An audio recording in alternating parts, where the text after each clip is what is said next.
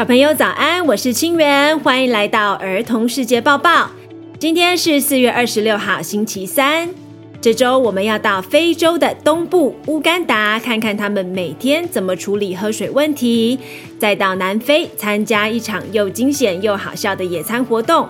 最后到美国看 SpaceX 的火箭试射现场，还有大小主播响应世界阅读日，要跟你们推荐几本最近喜欢的书，邀请大家一同享受阅读的乐趣。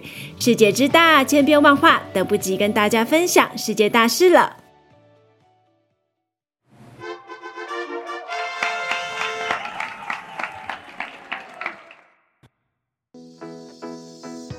今天我们的特派员 Daphne 要带小朋友到非洲东边一个国家，叫做乌干达，看他们是如何用水，还要跟你们分享他住在台南的阿嬷，面对最近台南常常大缺水的状况是怎么应对的呢？大家好，我是 Daphne，今年是九年级的学生。之前我也有来跟大家分享过我在欧洲旅游遇到 heat wave 的情形。我最近在一个高中生的 ESG 行动论坛上，听到了乌干达国际学生对他国家的分享。乌干达的孩子大概从三岁开始，就要跟家里的哥哥姐姐学习到肮脏的池塘里去取水使用，走路最少也要三十分钟。各位小朋友有把池塘的水捞出来使用过吗？对于在台湾打开水龙头就有干净的水可以使用的我们来说，其实是超乎我们想象的。疫情期间，大家都强调多洗手，在于一个根本没有干净水可以使用的国家，手怎么能干净呢？疫情的严重状况可想而知。我这几年有时候也会听到我在台南的阿嬷说，要节约用水。一个礼拜只能洗两次衣服，洗完菜的水要拿来浇花。对于住在一天到晚都在下雨的台北的我们来说，听起来虽然没有什么感觉，其实是阿嬷的智慧在教导我们怎么节约水。不管是台湾的中南部，或者在非洲的乌干达，水资源应该是值得我们大家去关心的议题。对于乌干达这个国家来说，喝水是个大问题。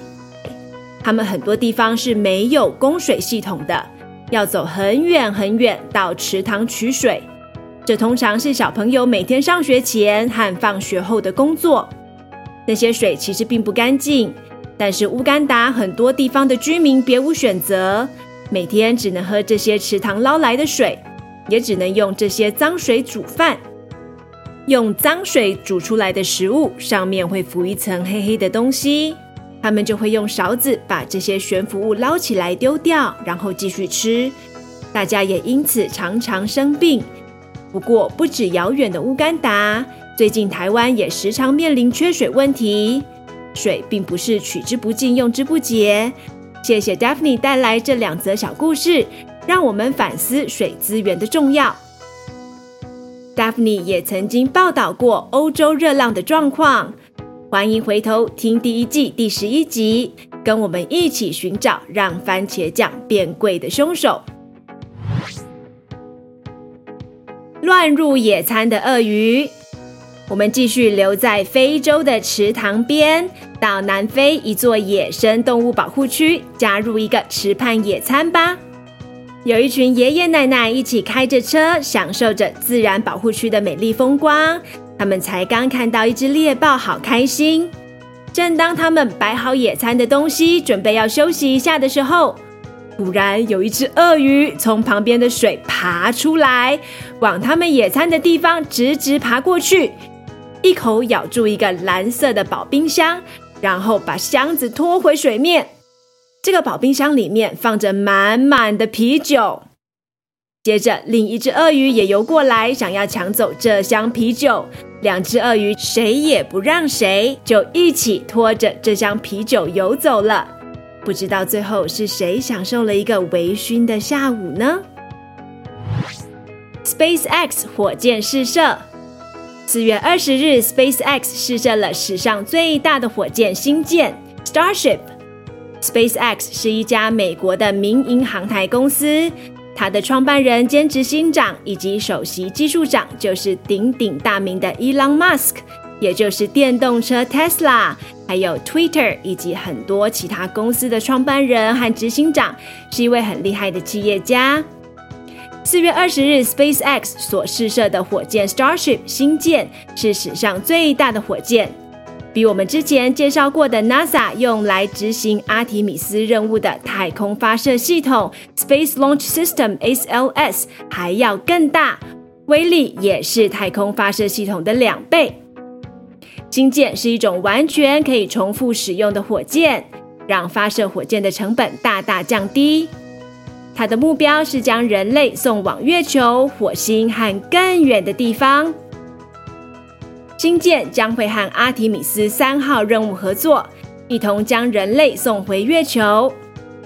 在猎户座太空船把太空人从地球运送到月球轨道之后，他们就会和星舰会合，然后搭乘星舰登陆月球。至于这一次的星舰火箭试射的状况如何呢？在离开地面三分钟后，巨大的火箭开始旋转起来。没过多久，它就炸成一团火球。原来火箭和推进器并没有正常分离，导致了这场爆炸。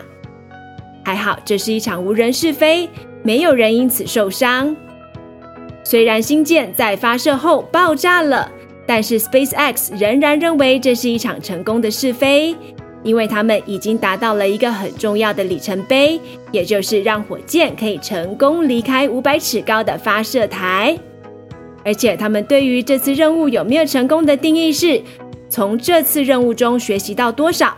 因为每多收集一些数据，都有助于他们打造出能将人类送往外太空的可靠火箭。想要了解 NASA 阿提米斯任务，请回头听第二季第五集以及第一季第十五集。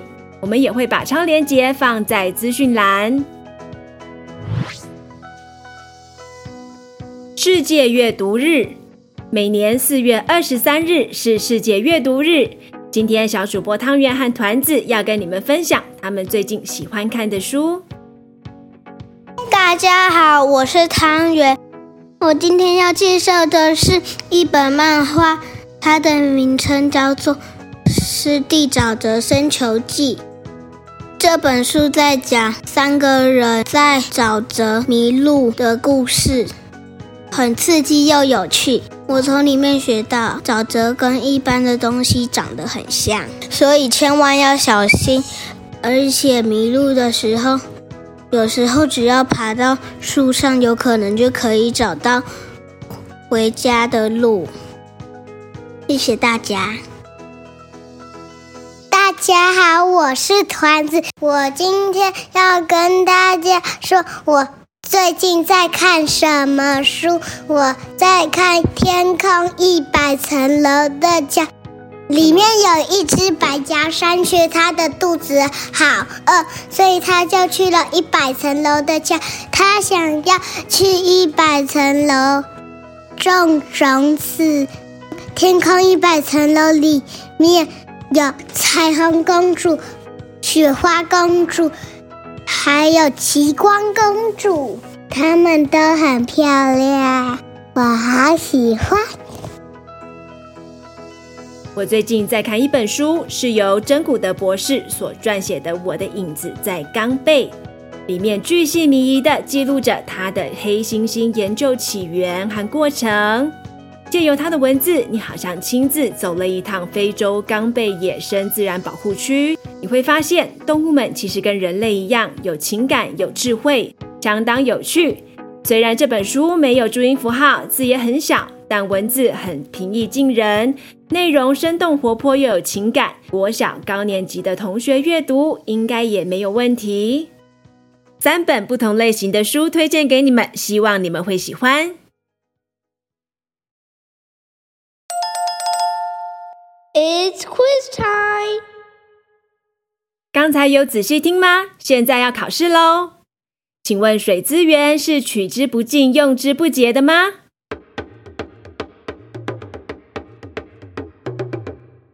不是，我们要珍惜用水。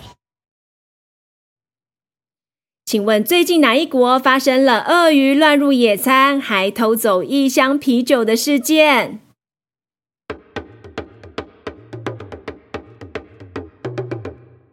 南非。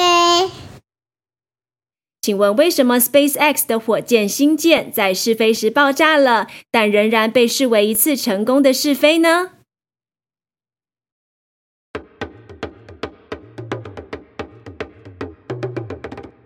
因为他们有飞行到一定的高度，而且他们认为有学习才是真正的成功。小朋友都答对了吗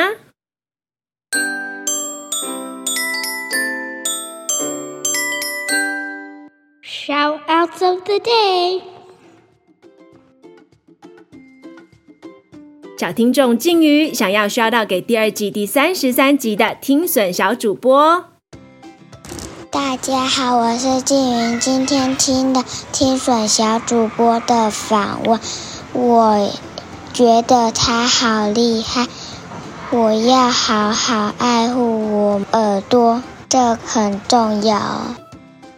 还没有听过雅文基金会专访介绍听力和听损的人，可以透过节目资讯栏找到相关集数哦。以上是儿童世界报报第二季第四十三集，感谢你们的聆听，希望你们喜欢。别忘了订阅、五星好评以及分享给更多朋友收听。现在有投稿两则 shout out 就可以获得艾瑞卡尔展览好好五重奏门票两张的活动。展览在台北搜狗到五月十四日，请将 shout out 寄至 broadcast for kids at gmail dot com，先到先赢，送完为止哦。制作节目需要相当多的心力和成本，我们需要你的支持，才能做出更多优质好节目，带更多孩子看见更广的世界。现在赞助节目九百元以上，就可以获得明通制药提供的时尚复古纪要手提袋。又有质感，又有历史价值，值得典藏。数量有限，送完为止。Until next time，下次再见，拜拜。